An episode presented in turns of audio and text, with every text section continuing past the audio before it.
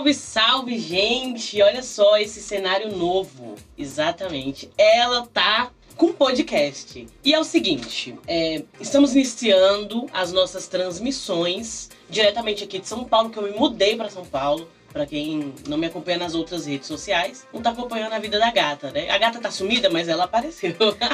e aí, eu quero apresentar pra vocês esse universo maravilhoso. Eu não sei quantas câmeras tem aqui dentro, mas pra quem tá ouvindo também, obrigado por estar ouvindo. É, esse é o Negata Pod, um podcast sem rótulos. Pra começar, eu queria chamar aqui a minha irmã, minha parceira Lohane Pretou. Uma salva de palmas, gente!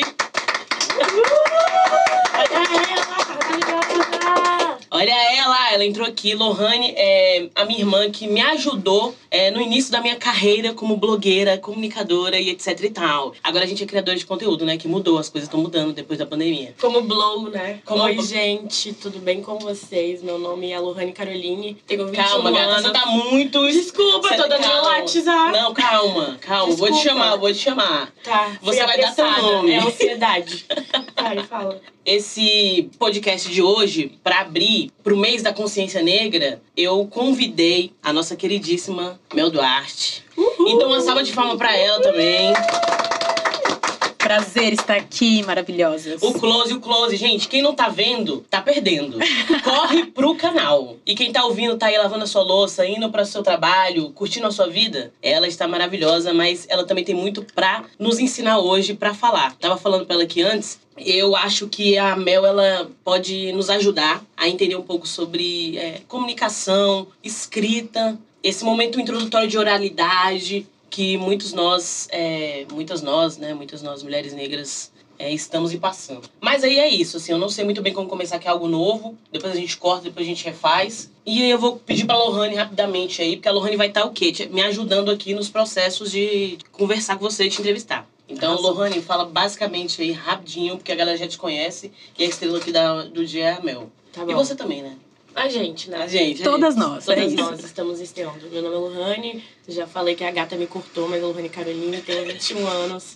E tô aí nesse processo de trabalhar com a minha irmã há muito tempo, assim, cinco anos, e a gente vai começar juntas essa nova jornada. É Obrigada. Lohane. É nóis. Mel, por favor, se apresente, né? Nada mais como a gente mesmo pra se apresentar, né? Boa. É, olá, todo mundo que tá aí ouvindo a gente. Eu sou Mel Duarte, poeta, escritora, slammer, produtora cultural. É, meu foco é colocar a palavra em movimento e tô nesse fluxo desde 2006. Já tenho alguns livros lançados. Trouxe aqui também meu livro mais recente para quem estiver assistindo, Colmeia, que é um livro que traz os meus poemas reunidos de 2000 e 2011 a 2020 que eu senti que também estava no momento de fazer essa reunião, porque a gente vai, né, produzindo e vai largando as coisas por aí, então às vezes a gente tem que organizar tudo, organizar a casa, e a pandemia foi boa para isso. E tô nesse movimento, tem um disco de poesia falada lançado também, já fiz parte de alguns coletivos. É, hoje no momento não sou, não estou em coletivos, mas sou uma pessoa coletiva. Tô sempre formando forças, né, para que o nosso trabalho chegue mais longe. Eu entendo que a gente precisa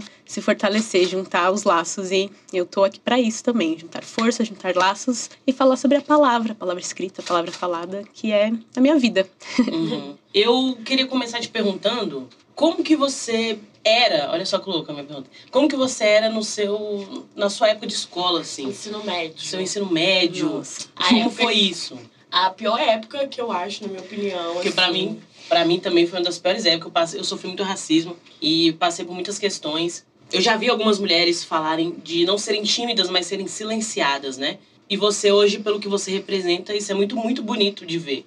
É alguém que faz tudo isso que você falou, assim. Nossa, você escreveu um livro, você fez muita coisa, assim, muito bonito. Como foi pra você? Olha, eu sou um- uma, uma ponta fora da curva, porque na verdade eu sempre fui muito tagarela.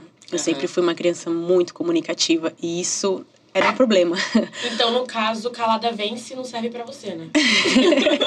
Então, Se depender disso. Não, eu sempre tive, na verdade, muita energia e gostava de falar com as pessoas e, e me comunicava, só que o problema é que eu não sabia me comunicar direito. Né? Quando eu era mais nova, eu tinha uma vontade de me fazer entender e aí eu falava muito rápido, eu era muito desesperada e as pessoas não me compreendiam. Então, o que começou a acontecer comigo era justamente por eu falar muito, as pessoas falavam, Mel, fala mais devagar, ai, pera, para um pouco, para um pouco, você é muito agitada. E essa coisa, essa demanda demanda de para um pouco, sossega um pouco, foi o que acabou me deixando mais travada. Durante a minha infância, minha juventude, eu sempre fui muito agitada. E conforme eu fui crescendo, as pessoas me diziam que eu era demais, assim, sabe? Ah, que eu então foi precisava dar uma segurada. Você É. era muito expressiva. Muito. Muito expansiva e as pessoas, oh, dá uma parada. Dá uma segurada que você tá, tá a mais aqui, tá chamando muita atenção, se segura, assim, sabe? Guarda um pouco das coisas pra você. E eu não entendia porque incomodava eu ser uma pessoa livre, que gostava de conversar, que questionava. Eu era muito questionadora durante a minha adolescência e isso incomodava as pessoas. Então demorou um tempo pra eu entender esse lugar assim, tipo.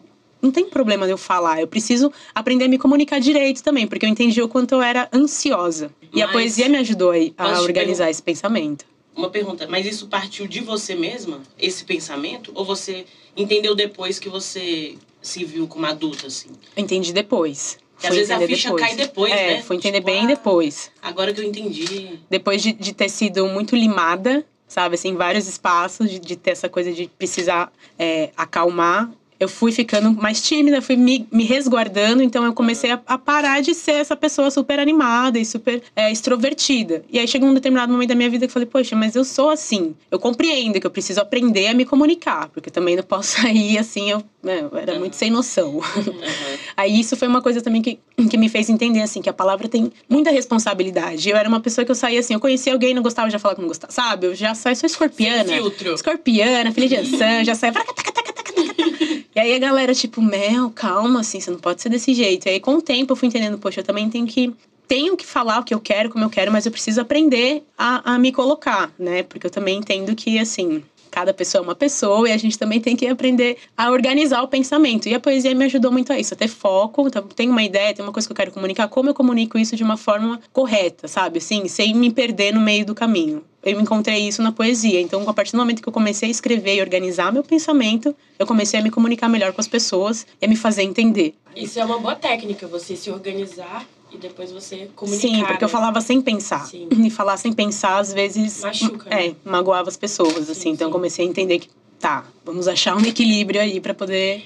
E aí tem uma frase que minha mãe me fala muito que é nem todas as verdades são pra todos os ouvidos, né? Então, tipo assim, tem coisa que a gente pode mudar realmente. Sim, E tem coisa que realmente a gente tem que falar, porque a gente tem que se posicionar. se posicionar, porque é isso que, que a Negata trouxe, né?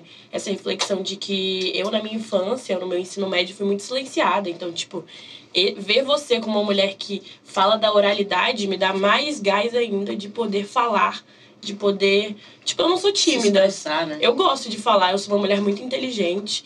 Só que eu fui minada, entendeu? O meu ensino médio, o racismo, enfim.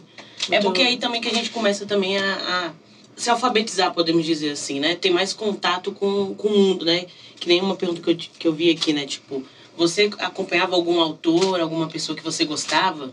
Assim, tipo, eu, eu lembro que eu via muito Clarice Lispector, é, Augusto dos Anjos, que era, tipo, a vanguarda da literatura. Foi ali no momento que eu fui entendendo o que era literatura, como se expressar. Sim. Até antes não tinha, assim, muito, pra mim, né? Na minha, na minha visão. Então, é, é muito, é muito legal entender como funciona a cabeça de um poeta, assim, sabe? de uma pessoa, quando ela começa a escrever. Sim. É dom? Você acredita que seja um dom?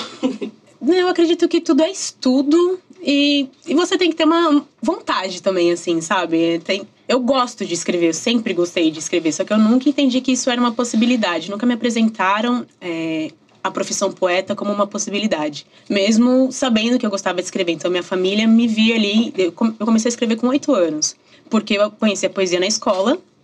Eu falei, meu Deus, isso é poesia? Tipo, eu tava estudando gêneros literários, aí eu li um poeminha, eu falei, nossa, é assim, isso existe, isso tem um nome, que legal, assim. E, e eu sempre gostei muito de palavras, minha família sempre foi muito ligada à música, eu sempre via muita música em casa, então a coisa da sonoridade das palavras sempre ficou né, perturbando a minha Sim. cabeça. E quando eu entendi que eu podia organizá-las, eu falei, isso é muito legal. Eu só preciso da minha criatividade, um papel, uma caneta e escrever. Só que daí, conforme você vai escrevendo, assim, eu era criança, eu precisava, não tinha, né? Vou escrever sobre o quê? Uma criança de 8, 9 anos? O que, que eu vou falar? Não, não tinha vivência de vida, então eu ia atrás de imagens. Meu pai é grafiteiro, então sempre Uhum, cresci com muitas referências de, de visuais, assim, na minha vida. E aí eu ia atrás dos livros dele, de imagens e tal, para começar a escrever. Vi uma fotografia que me chamava atenção e aí a partir dali eu escrevia os, os meus versos. Só que aí, conforme eu fui crescendo, fui conhecendo os poetas, né, que a escola foi me apresentando, e fui sendo obrigada a ler alguns livros e alguns deles para fazer prova, para passar dia naquela coisa toda, eu não entendia porque eu só tinha que ler gente morta. Eu falava, mas por que todas as pessoas que eu tenho que ler estão mortas, verdade, assim, sim. tipo, nada contra os mortos. mas assim, Deixa eles lá. cadê as pessoas vivas que produzem, que Aham. escrevem, né? E, e nessa época, só homens brancos, algumas mulheres, quando tinham também Aham. brancas, eu falava, será que tem gente preta que escreve? Uhum. Porque pra mim essa realidade nunca foi apresentada, não tinha referências. Mas eu gostava mesmo assim de poesia, mesmo lendo aquelas coisas difíceis, aquelas palavras, aquilo me interessava. Então foi algo que partiu muito de mim. Mas chegou um determinado momento que assim, eu falei, eu não sei muito bem o que eu faço com isso, porque pelas referências que eu tenho, eu não vou pra nenhum lugar, sabe? Assim, com, com isso. É uma vontade minha que eu vou guardar aqui comigo. E se um dia eu quiser ser conhecida por escrever, eu vou ter que morrer. Aí depois que eu morrer, alguém vai achar lá os meus escritos e vai falar: olha, existiu Isso é um triste, determinado gente. momento. Era muito triste, porque a gente tem essa. Essa visão, né, do poeta, do escritor ser muito inalcançável Sim. de estar num, num lugar, num pedestal que assim não é pra gente, principalmente pra nós mulheres pretas. Isso não é apresentado pra gente. E é isso, e mesmo a minha família, alguns amigos, as pessoas ali vendo que eu gostava de escrever, nunca ninguém me falou: "Meu, você gosta de escrita? Por que você não vira escritora?" Olha, existem essas, essas, sabe? Assim, isso nunca me apareceu. Então eu fui fazendo isso de uma forma despretensiosa e guardando pra mim. Também não comentava com as outras pessoas, porque pensa, sei lá, com seus 15 anos de idade. Tipo assim, vários interesses. E a Nel lá querendo escrever poesia. Eu falava isso, as minhas amigas eu falava, meu, de onde você tirou isso, sabe? É. Tipo, poesia é chato. Aquela coisa. assim. Uhum. Eu falei, não, tem uma coisa legal aí. Só preciso descobrir onde ela tá, né? Sim. Ca- Ó, como a gente tá falando aqui muito de fala, e Eu brinco com a vamos, menina. vamos Situação. brincar eu aqui, galera. É isso que acontece. Eu quero, né? Vamos dar uma respirada aqui, vou te presentear com a caneca aqui que a gente. Pra molhar a palavra, né? Já chega molhar a assim, palavra, olha, a palavra. Gosto. Muito obrigada. Olha como ela vem, gente. Negata já começou o quê? Pra você também. Lindamente. Obrigada, gente. uma canequinha aqui só pra tomar uma água, né, menina? Gosto. Galera, bebe É. água aí, viu? Por favor, hid- hidratem as palavras. Hidratem as palavras e palavras. Hidratem as A dicção da gata. Hoje eu vou até usar a minha aqui, ó. Tá bom. E a gata pode. Cuidado ao barulho Gata do pode ou não SMS pode, né? Já aguarda aí. E você falou, Mel, sobre um. Ela gostou. Cadê minha água? É a água da gata aqui, produção. Tem alguma água aí? Com certeza. Porque bastante coisa pra falar. Como você estava dizendo, né, que você guardava essas coisas pra você, né, na época dos seu, seus 15 anos e tudo, e, e as pessoas meio que ficavam falando pra você se lançar e você não, não vou, não vou postar nada, não vou escrever nada, não- era meio isso assim. As Não. pessoas- ou você não compartilhava. Não compartilhar. Com as poucas pessoas que eu compartilhava, eh, gerava uma estranheza. Então eu Ah. entendia que não era um lugar pra mim e que não fazia sentido, assim, sabe? Porque não, eu não tinha um apoio, Uhum, assim, sim. por mais que. Referência também, né? referência, apoio, um monte de coisa, assim, era uma, uma coisa muito minha. Então, quando eu comecei a falar, eu vi que, tipo, ninguém achava legal, e com 15 anos você quer ser descolada, eu falei, não vou contar pra ninguém que eu gosto de poesia, porque aparentemente isso é coisa de gente velha. Sim. Porque, né, tava Vamos nesse tirar lugar. do grupinho, né? Exatamente. Tudo isso, Então eu pressão. ficava muito na minha, assim. Chegou um momento que eu falei, ah, é uma coisa que eu gosto, vou continuar mantendo aqui esse, esse processo interno, porque me ajudava a me descobrir, a me entender, mas não vou mais compartilhar com as pessoas. Nessa época eu nem mostrava, não falava em lugar nenhum, nem nada. Foi com E- 18 anos que eu fui conhecer o sarau e começar a declamar e tal. E você lembra a primeira poesia que você escreveu, assim? Não, a primeira não, mas eu tenho um caderninho lá em casa nas minhas poesias de, de infância que é muito engraçado. é muito brisa olhar assim, falando, não, tem coisas que eu, que eu leio e falo, meu Deus, eu, pra, pra minha idade eu tava, tava num, Avançada. avançado no que eu tava pensando aí, mas assim, em construção de poesia era bem fraco, assim, sabe? Sim. Mas é legal ter isso, assim, poder olhar pra isso hoje. Ver sua construção, né? Sim. Você lembra sobre o que você falava, assim, mais ou menos com essa idade? Nossa, eu falava sobre várias coisas, mas bem assim, falava muito sobre é, me reconhecer como como um ser humano, sabe? Assim, então, tipo, ah, o que eu quero ser, pra onde eu quero ir e tal, uma coisa meio mais existencialista, é, nesse lugar e muito também sobre romance, né? Amor, É isso que eu ia te Ah, paixão. porque assim, essa idade a gente começa a... É, dessa Cidade idade é o coraçãozinho já ficava como, assim, sabe? Eu tinha, assim, eu me lembro na, na minha sexta série que eu tinha duas amigas que eu contava, assim, às vezes, né? O que escrevia, mostrava uma coisinha ou outra. E teve uma mão que uma menina falou assim: Ah, eu queria conquistar tal gatinho lá da sexta B. Você escreve um, uma poesia pra mim, assim, pra eu mandar pra ele? Aí eu comecei a fazer, tipo, sabe, assim, escrever umas poesias, tipo, ah, então tá bom, escrevo tal negócio. Aí às vezes eu não tinha muita ideia, eu falava, bom, fala três palavras aí pra mim. Aí as meninas falavam três palavras, eu ia lá e escrevi um poeminha, assim, tipo. Gente, Avançada. Ficava, ficava nessas, assim, mas desse jeito bem, sabe, bem simples. Uhum. E, e, sempre nesse lugar, assim, nessa idade eu escrevi muito sobre amor, sobre. Ah, e você conseguia conquistar? Nessa época? Não, não, porque não, eu não fazia essa movimentação, eu fazia pros outros. É o cupido, né? É. A, a, mulher negra, ela tá nesse lugar de ser o cupido nessa época. Nessa minha fase, eu não usei meus poemas pra, tipo assim, pensando em tentar chegar em alguém. Não, morria de vergonha. Então, uhum. assim, não. Eu não, eu não ia ter coragem, sabe? Sim. Não tinha coragem. Existe uma, uma, uma matemática, né? Pra, que você falou, quando eu era mais nova, é, eu escrevi de uma forma que, que hoje você, você ri, assim, podemos dizer, né? Sim. E existe mesmo uma matemática para uma pessoa escrever bem? Porque existe uma progressão, né? Tipo assim, pra você é... seguir. Acho que assim, não, não existe fórmula, né? Nem tudo é fechado. A não ser que você vai querer escrever um soneto, porque daí existem é, fórmulas específicas, por exemplo, para se escrever um soneto. Mas eu fui entendendo que a poesia ela podia ser muito mais livre do que ficar pensando né, em versinhos, quadradinhos, tudo certinho. Só que isso foi um processo. Eu também fui entendendo isso conforme eu fui escrevendo. É que, como eu era muito nova, eu não tinha vocabulário, não tinha tanto vocabulário. Então eu ficava sempre em volta de, tipo, das mesmas palavras, assim, sabe? E aí é isso que eu vou vendo, conforme eu vou, vou lendo os meus cadernos. É, com 8 anos era uma coisa, e com 12 já é outra, e com 16 era outra, e com 18 já é outra, porque eu vou tendo vocabulário, então eu vou conseguindo de fato me expressar em palavras as coisas que eu tô sentindo, sabe?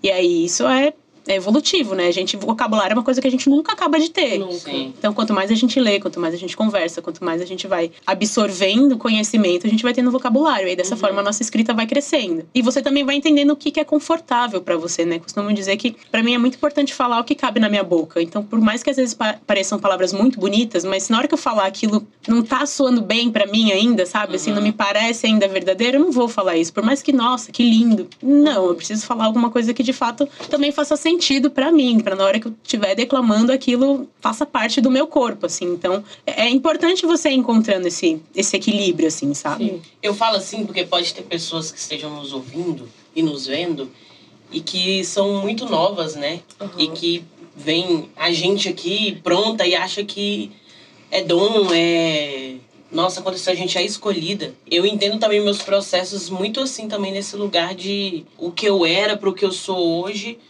tem uma grande, tem um grande, uma grande progressão, né? Como, como a Lohane falou. Sim.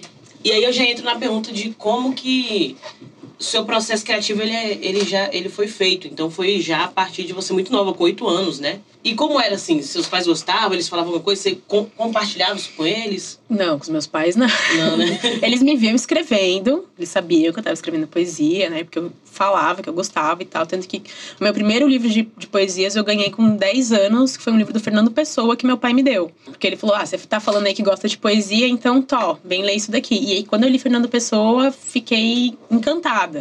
Falei, nossa, que demais. E ele tinha vários heterônimos. E, tipo, então eu posso usar outros nomes para falar sobre outros assuntos. E aquilo foi, para mim, foi incrível, assim. Só que eles também nunca tiveram uma coisa de. Ah, deixa eu ver aqui o que você tá escrevendo, deixa eu ver aqui o que você tá fazendo. Os meus pais sempre me deixaram muito livre, assim. Só que é isso, eles entendiam para eles aquilo era só uma um uhum. passatempo, né? Um hobby. Ah, que legal, deixa ela lá escrevendo, assim. Muitas meninas mais novas às vezes me perguntam, ai, mas os seus pais eram a favor, né? Quando você falou que iria virar poeta e tal, não sei o que falar. Com certeza não. O maior medo da minha mãe e do meu pai era eu não sobreviver, né? Uhum. Tipo assim, tem certeza que você quer fazer isso? Como que você vai pagar suas contas? Tipo assim, é isso. Não me apresentaram isso como uma profissão. Uhum. Era uma coisa que podia, você pode fazer isso depois que você bater o seu cartão lá no seu trabalho, depois você fizer sua faculdade, depois você estudar, isso pode ser o seu divertimento. Mas isso não vai ser o que vai te dar dinheiro. Não é com isso que você quer trabalhar, né? Assim. Só que ao mesmo tempo eles nunca me atrapalharam, eles falavam não.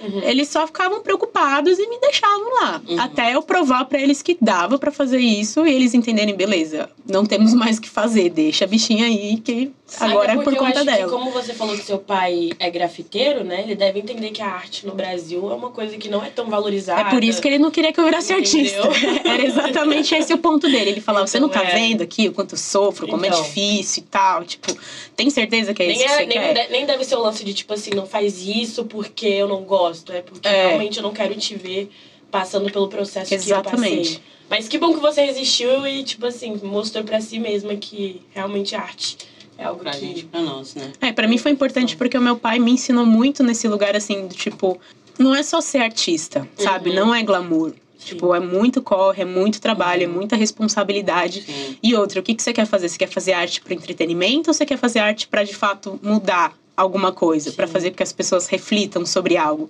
né? Entenda que toda arte tem uma responsabilidade. Então, como você quer apresentar essa sua arte? Meu pai sempre me, me direcionou dessa forma, assim, sabe? Uhum. Então, foi super importante poder crescer observando ele, porque ele tem uma arte que é super crítica. Sim. E, tipo, ele é grafiteiro, do stencil, é um rolê que ele faz na rua, né? To- todo um, um outro movimento, assim. Então, ele sempre me trouxe as dificuldades. Sim. Tipo assim, ó, legal, assim, eu sou, né, ele é pioneiro do stencil aqui no Brasil, ele tem um nome, mas assim, é só status, tá? Porque conta, minha conta bancária tá zerada, você sabe, você tá vendo a dificuldade. Então, Sim. assim, não se iluda. Uhum. Se você quer Vai fazer isso, né? é, você tem que entender que você tem que estudar, que você tem que fazer Sim. um corre e focar nisso mesmo, porque o glamour, assim, ele acontece de vez em quando, sabe? É. E você é aqui de São Paulo, né? Sou Sua família. nascida, criada em São Paulo, capital, na selva de pedra. Forjada na selva de pedra.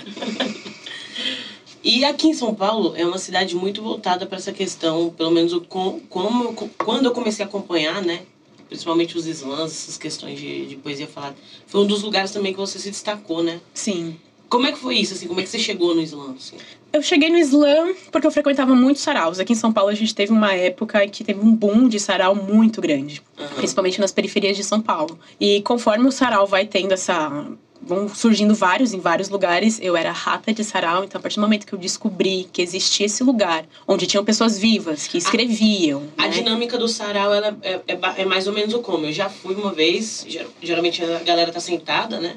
E aí tem uma pessoa que. Normalmente tem alguém que apresenta o sarau, né? Tem a a pessoa ali da casa, a equipe, a galera que apresenta, e aí você se inscreve pra falar. Só que o sarau é um espaço de livre experimentação artística, então eu posso ir declamar um poema meu, ou declamar um poema de outra pessoa, ou cantar uma música, ou fazer um monólogo. É um espaço pra você se experimentar artisticamente. Não tem tempo, cada um vai lá e fala, fala e faz o que quiser. que é diferente do slam. Diferente do slam. O slam já é um espaço de competição. O slam você tem três minutos para falar o seu poema, você não pode usar acompanhamento musical, nenhum tipo de adereço, é só poeta, voz, a performance. E as Uhum. pessoas vão te dar nota. Então é um outro lugar, assim. Então eu tive a sorte de me preparar muito no sarau. Eu pude experimentar muito, eu pude entender o que era essa coisa de falar em público, de falar o que eu penso em público, de ver como as pessoas reagem com o que eu falo, para depois quando eu já estava muito segura nesse espaço de fala, que a gente sabe que é bem difícil para nós mulheres, assim, Sim. porque também a sociedade não nos prepara para isso. Então depois que eu me senti muito segura, eu sabia do slam e eu comecei a ir pro slam primeiro só assistindo, vendo o que estava acontecendo, até ter coragem de declamar um texto no slam, começar a batalhar. E aí foi uma caminhada também, assim. Acho que eu fiquei uns dois anos batalhando slam até conseguir ganhar um slam, sabe? Assim, Você lembra a primeira vez que você foi assim? Como é que foi sua sensação? Ah, foi incrível. eu tipo, fiquei. Você tava já com, a, com, a, com, a- com o verso na cabeça, com a poesia na cabeça já? Tipo, quando eu era fui pro slam, É, a primeira vez, assim, só... já. Eu fico pensando assim, tipo... Eu conheci a- uma vez a Kimani, né? E ela Uhum. falou assim que geralmente ela escuta, né, o- as poesias dela até ela gravar.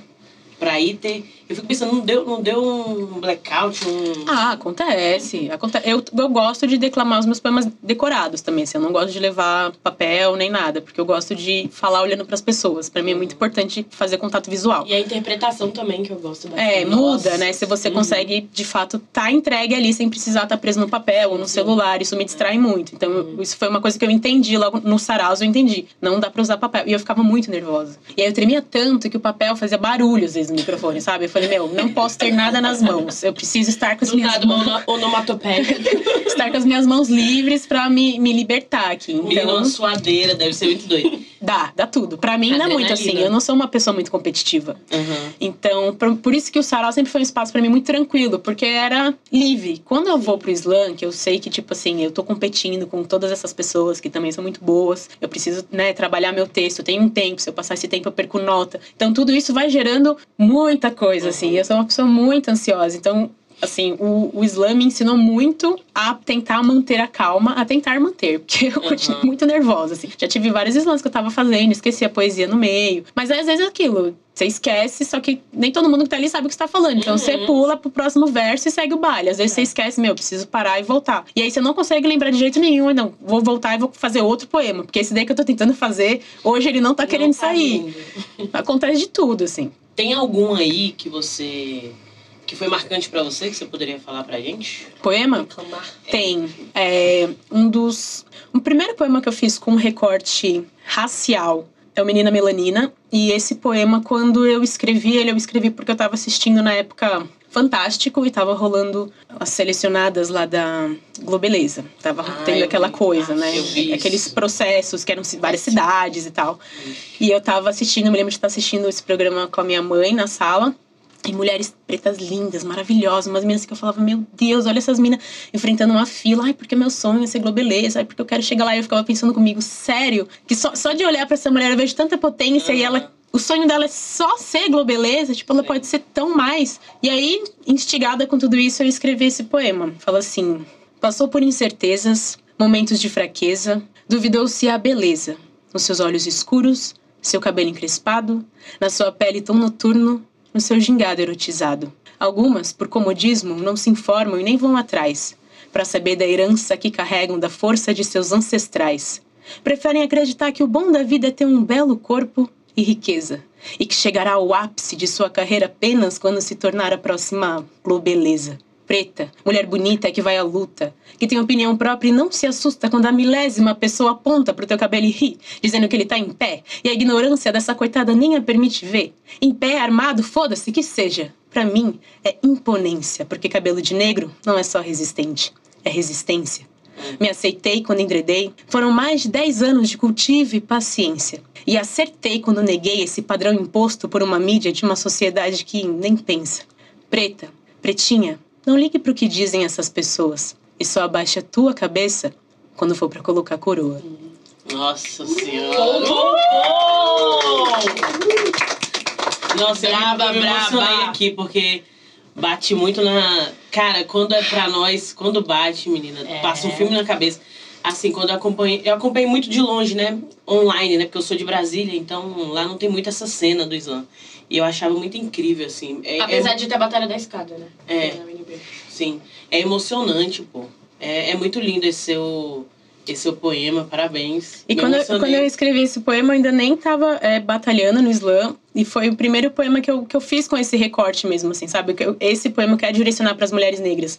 E eu comecei a ter um retorno tão louco dele que daí caiu a minha ficha. Porque até então, eu não tinha consciência de como a palavra podia atingir o Uhum. outro. Eu tava escrevendo muito para mim, de algo que...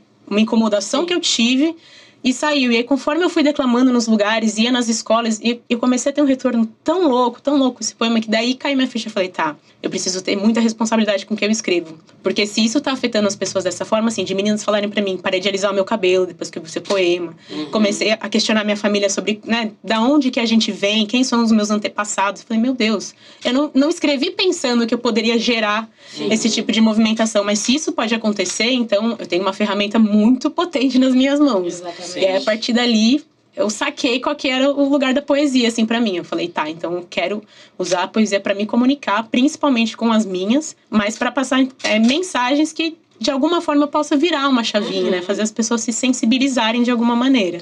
Você sente que foi daí que assentou é, para você é, a sua profissão?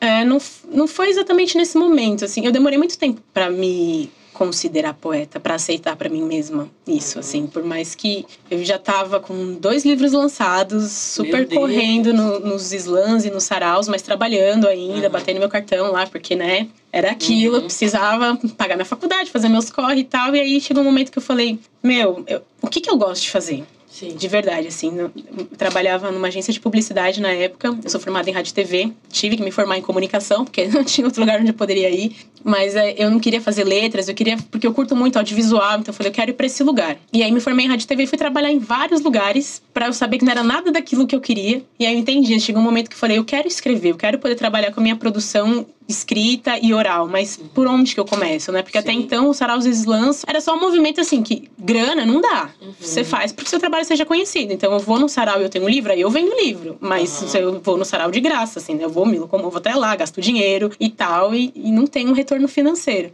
E aí em 2016, quando acontecem várias coisas na minha carreira assim, eu fui convidada, eu lancei meu segundo livro em 2016, O Negra Nua Crua. Quais são todos os livros que você já lançou? Você começou com qual livro, assim? Aí você já lançou quantos? Em 2013, eu lancei meu primeiro livro, Fragmentos Dispersos, Uhum. que era um livro bem pequenininho, e eu só lancei porque no Sarau teve uma mana que chegou pra mim e falou: Por que você não lança um livro? Aí eu olhei pra cara dela e falei que eu posso lançar um livro? Porque até então, pra mim, só tinha livro quem era muito importante. Só tinha livro longe, né? quem tinha muito dinheiro. Eu só tava lá falando os negocinhos que eu gostava de escrever e conhecendo outras pessoas que gostavam de escrever. Ela falou: a gente Não, não nunca tem se como. acha, assim, o, o, o suficiente pra fazer algo tão, né? Porque parece muito distante, é tudo muito assim, nebuloso, Uhum. né?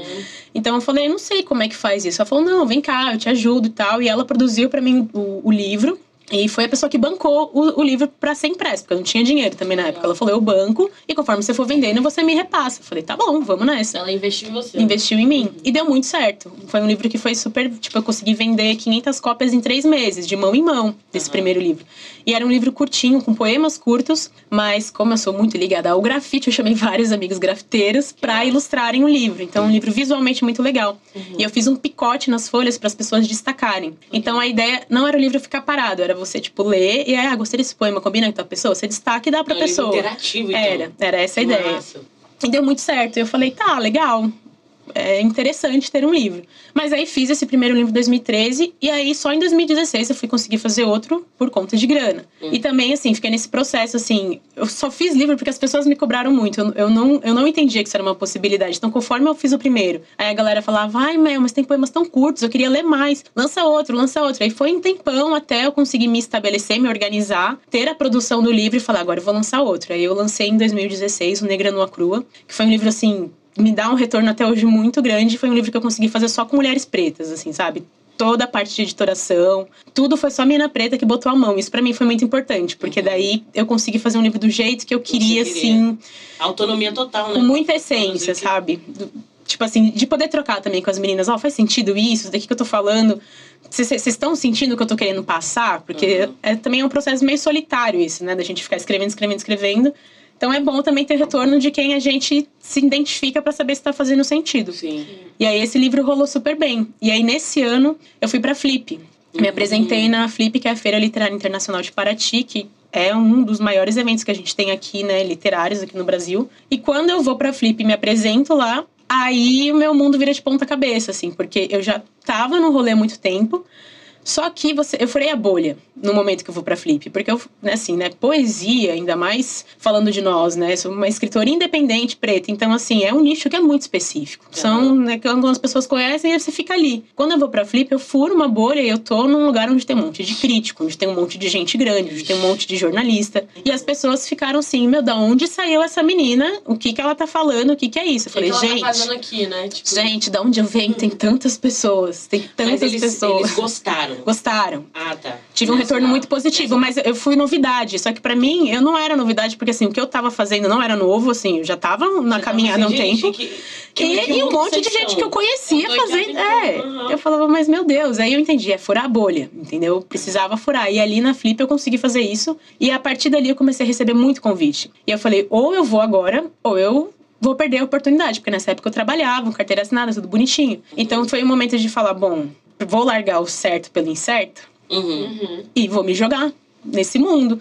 Porque eu tenho que aproveitar agora, né? Que meu nome tá aí na boca da galera e que as pessoas estão querendo falar comigo. E aí eu me enveredei de vez, larguei o trabalho E aí me coloquei, falei, agora eu sou poeta. Porque se eu não acreditar que eu sou poeta, ninguém vai. Uhum, então eu é. preciso colocar es- essa verdade pra mim, encarar isso mesmo. E é muito doido. Eu me lembro a primeira vez que eu fui num, num hotel, aí tava lá profissão, e eu escrevi poeta. Tipo, mó feliz, sabe? Em poder fazer isso, assim. Sim. Então é, é muito doido isso.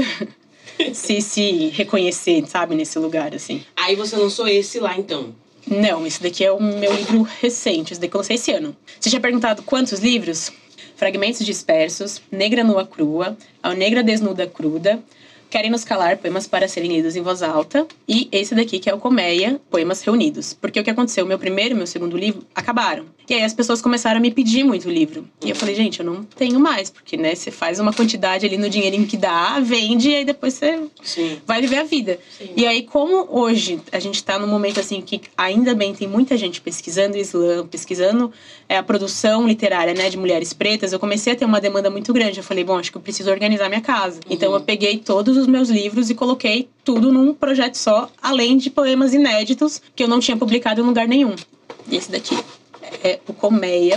E novamente chamei uma grafiteira maravilhosa, que é a Luna Bastos, para fazer é, os desenhos, não só a capa, mas tem imagens dentro. E como é um livro comemorativo, porque nessa brincadeira já são mais de 10 anos de caminhada, eu convidei a Riane Leão, o Emicida e a Preta Ferreira para escreverem um depoimento pro livro. Então é um livro assim, Pesado, hein, esse time. né, bem. É, A pesado. gata, Bem a, querido, gata não gente. vem, a gata vem forte. É, É, entendeu? Assim, é por falta. Se vocês não confiarem na minha palavra, vocês confiam na dessas três pessoas, entendeu? Assim, não tem erro. Ligeira. massa. Gente, Esse daqui é seu, tá visualmente, O livro é lindo. E você pode falar algum poema pra gente? Ler Desse algum livro aí? poema? Que lindo. Já quero fazer uma tatuagem dessa. Eu também. É, esse livro é reunido em três capítulos, que é o favo, o pólen e o néctar. Dá um gostinho pra gente, pra quem tá ouvindo. Um gostinho. Claro, claro. Só pra, pra eles ficarem curiosos. E onde a gente acha esse livro? Todos os meus livros você acha no meu site, meldoartepoesia.com.br. Ainda vai autografado, gente, autógrafo da poeta Olha viva, isso. tá bom? Vale muito. Aproveita que tá aqui, gente. né? Vai, vai valer muito, na verdade, né? Que depois que eu morrer o negócio vai ser assim, ó. Então aproveita enquanto ainda estou em vida para assinar os livros. Com certeza. É, eu vou fazer um poema que eu escrevi especialmente para esse livro também, porque eu comecei a me questionar muito na pandemia por que, que eu escrevia. Porque, né, você começa a ver que assim, a vida não tá fácil. Às vezes eu me perguntava, meu Deus, será que não era mais fácil ter ficado lá com a carteira assinada, tentando Uhum. garantir, né, pelo menos algumas coisas e tal. Então a gente vai entrando, né? Acho que a pandemia deixou a gente entrar em várias questões, Sim, assim. sim. Isso ficou reverberando muito na minha Eu, cabeça. eu ia A gente ficou- nessa pauta aqui A gente pandemia. ficou vulnerável demais, gato, com essa, com essa Sim. pandemia. Nossa Sim. senhora. Exatamente. Então deu uma baixa e me questionando sobre isso, eu escrevi esse poema chamado Minha Condição. Eu não escrevo para incendiar casas, mas para acender faíscas aos olhos de quem me lê. Não escrevo para matar a fome de multidões, mas espero que minhas palavras preencham um vazio que te ajude a se manter de pé. Não escrevo para governar um povo, eu ouço o que ele diz e utilizo minha voz para propagar sua mensagem. Não escrevo para obter a sua aprovação, mas para registrar minha trajetória e de tantas mulheres negras que já foram silenciadas. Eu escrevo para acessar lugares em mim que são invisíveis aos olhos, para expurgar pensamentos que não me deixam dormir. Escrevo, pois cada palavra é um atestado da minha condição poeta. E sendo poeta, ainda miúda que sou, escrevo porque a palavra é o que me resta. No mundo conduzido por falsos profetas, nessa briga de egos e dialética, me apego num sopro de esperança que me permite o papel e a caneta. Escrevo para sobreviver e sobrevivendo eu luto. Escrevo se adoeço e escrevendo me curo. E você? Para que escreve? E para onde você escorre quando esse mar palavra transborda? Nossa, senti aqui. Gente, essa mulher. Olha, Mel, eu te ouviria pra sempre. Ai, também, meu Deus. Ela de Ela manhã, disco, Mel? Amo foi uma pra- Lançou o disco. Você. Ai, gente, tem disco! eu vou. Eu vou Bota ah, lá. um disco? Tem um disco também. Tem, tem. tudo. Eu Eu vou vi, lá, então. no site. Pra quem não gosta de ler, eu falei, então pera aí que a gente resolve isso aqui. É, já que esse é o problema. Quando você lançou esse disco? Eu lancei o Mormaço é, em 2019, em agosto de 2019, por uma vontade de também mudar um pouco a chavinha, assim, né? Já tava. Eu acho que a gente, como artista, a gente vai se testando. É verdade. Assim como você está aqui hoje com esse podcast, não é? Chega uma hora que você fala, meu, eu quero fazer outras coisas, quero entender como ir além, como me testar, né, Sim, no, é. no meu lugar. E eu resolvi fazer o disco porque eu queria muito falar sobre amor, Uhum. Sobre tesão, queria falar sobre sexo, sobre encontros de corpos pretos. Ai, que Assim, delícia. Adoro. o meu rolê era Só tá esse. escorpião, lembrando. Exatamente. Exatamente. E aí, dessa vontade, assim, eu fiz o Mormaço, que é um disco com 10 faixas. Tem várias participações especiais também. Tem a Miri, Bia Ferreira e Nina Oliveira no disco comigo. Bia Ferreira vai estar Vai estar aqui. aqui.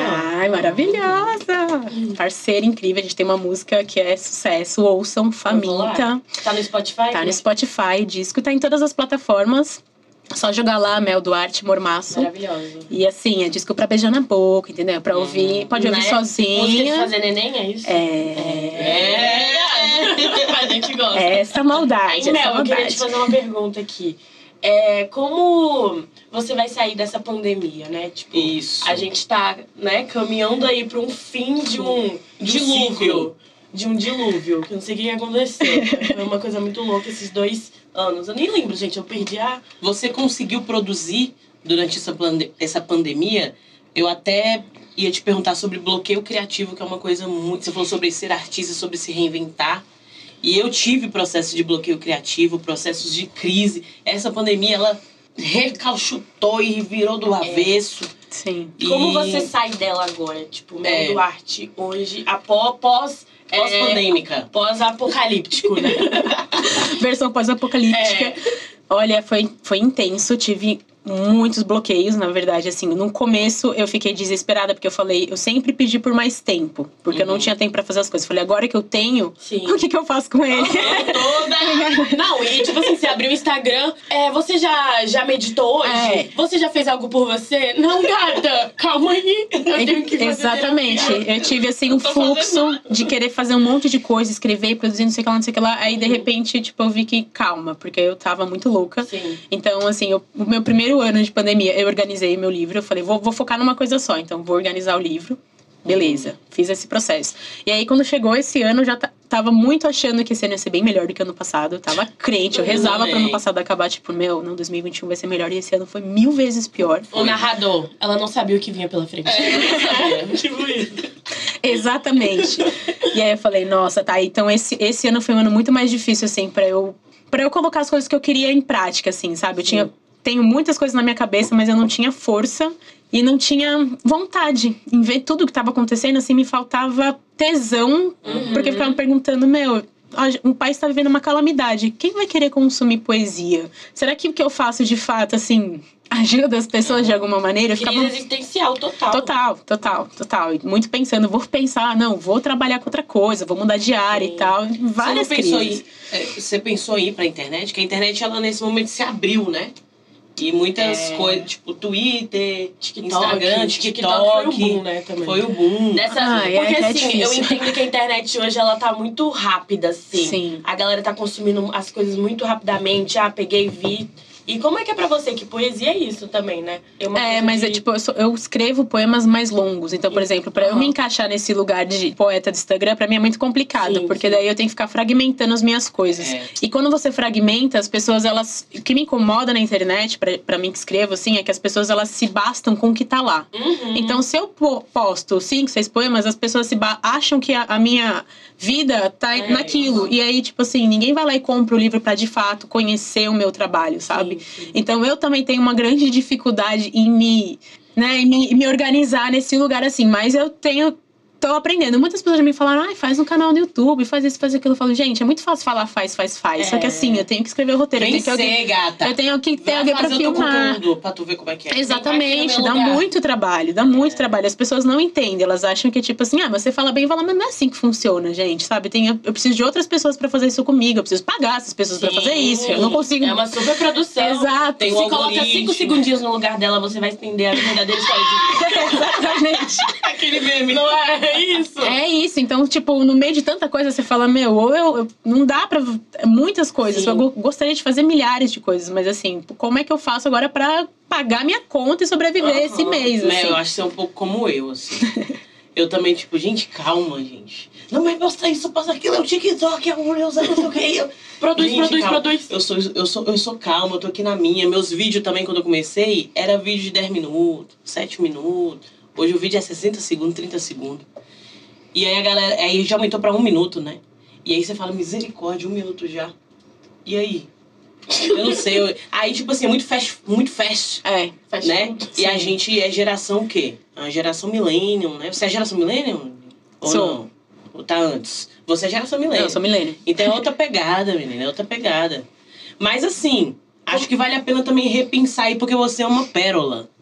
Uma Obrigada. pérola que achava interessante. Os jovens precisam de você nessas redes. Sim. Eu não sei de que forma, né, e como é. Eu sei o quanto que apesar que eu trabalho com isso.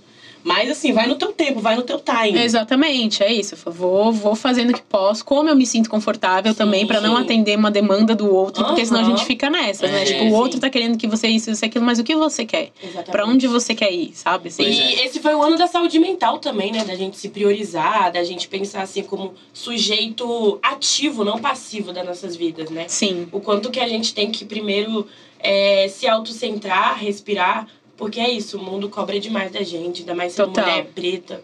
Então, assim, vai no seu tempo, mas o seu tempo tá maravilhoso com a gente. É. Obrigada, Coloca amiga. o nome da gata no Google, entendeu? Joga lá. Joga Que lá, você vai não fica- entender. que- É, não fica só no Instagram, que a gata tem outros trabalhos aí também pra. Compre o livro da. Compre os livros de Mel, acompanhe ela. Eu te conheci no Islã, te conheci no- no- nos vídeos, nas coisas. E te, te, te admiro muito. Obrigada, Ana. E é o negócio seguinte, nosso tempo tá acabando. Ah, nosso tempo tá acabando. Poxa. A Mel é uma garota muito Mas, ocupada, mas, entendeu? E ela vai. Eu ia te convidar pra fechar aí pra gente. Se tem mais alguma coisa que você queira dizer também, sabe? Ai, primeiro eu quero agradecer por estar aqui. Fiquei muito feliz de ser convidada para esse novo momento, né? Afinal de contas, é um novo momento e eu espero que ele seja muito próspero para vocês. Axé, axé. que é sobre isso também, né? A gente tá aqui para se fortalecer e É. para fazer com que as nossas vivências cheguem mais longe, né? E eu acho que é, quanto mais a gente pode se reconhecer nesse movimento, com certeza a gente consegue Sim. fortalecer esse processo, assim. E só convidar a galera que tá aqui para conhecer meu trabalho mesmo. Vão lá curiar, gente. Quem gostar, compra o livro, dá de presente, entendeu? Porque, assim, é muito trabalho conseguir botar um negocinho desse no mundo. Sim. Então, assim, é, é, é importante pra gente é, conseguir ter um retorno das pessoas com o trabalho que a gente coloca, né? Assim, Uhum. eu sei que a internet às vezes engana muito, mas é isso. A gente precisa pagar conta, a gente Uhum. tem né, várias demandas para que a gente possa continuar é, atualizada, continuar se conectando, continuar fazendo live, a gente precisa pagar a internet. Então, assim, o que eu percebo, o que eu percebi com a pandemia é que se não fosse a arte, ninguém teria sobrevivido nessa pandemia. Nossa, Nossa, sabe? falou tudo, falou tudo. Só que todo mundo quer arte, mas ninguém quer ajudar o artista. Aham. Né? Então, fala de assim, novo, fala mais alto, fala de novo. Fala, por- Fala de só pra frisar. Só pra frisar. Escuta, gente, com calma. Todo mundo quer arte, mas ninguém quer ajudar o artista. Duarte, meu.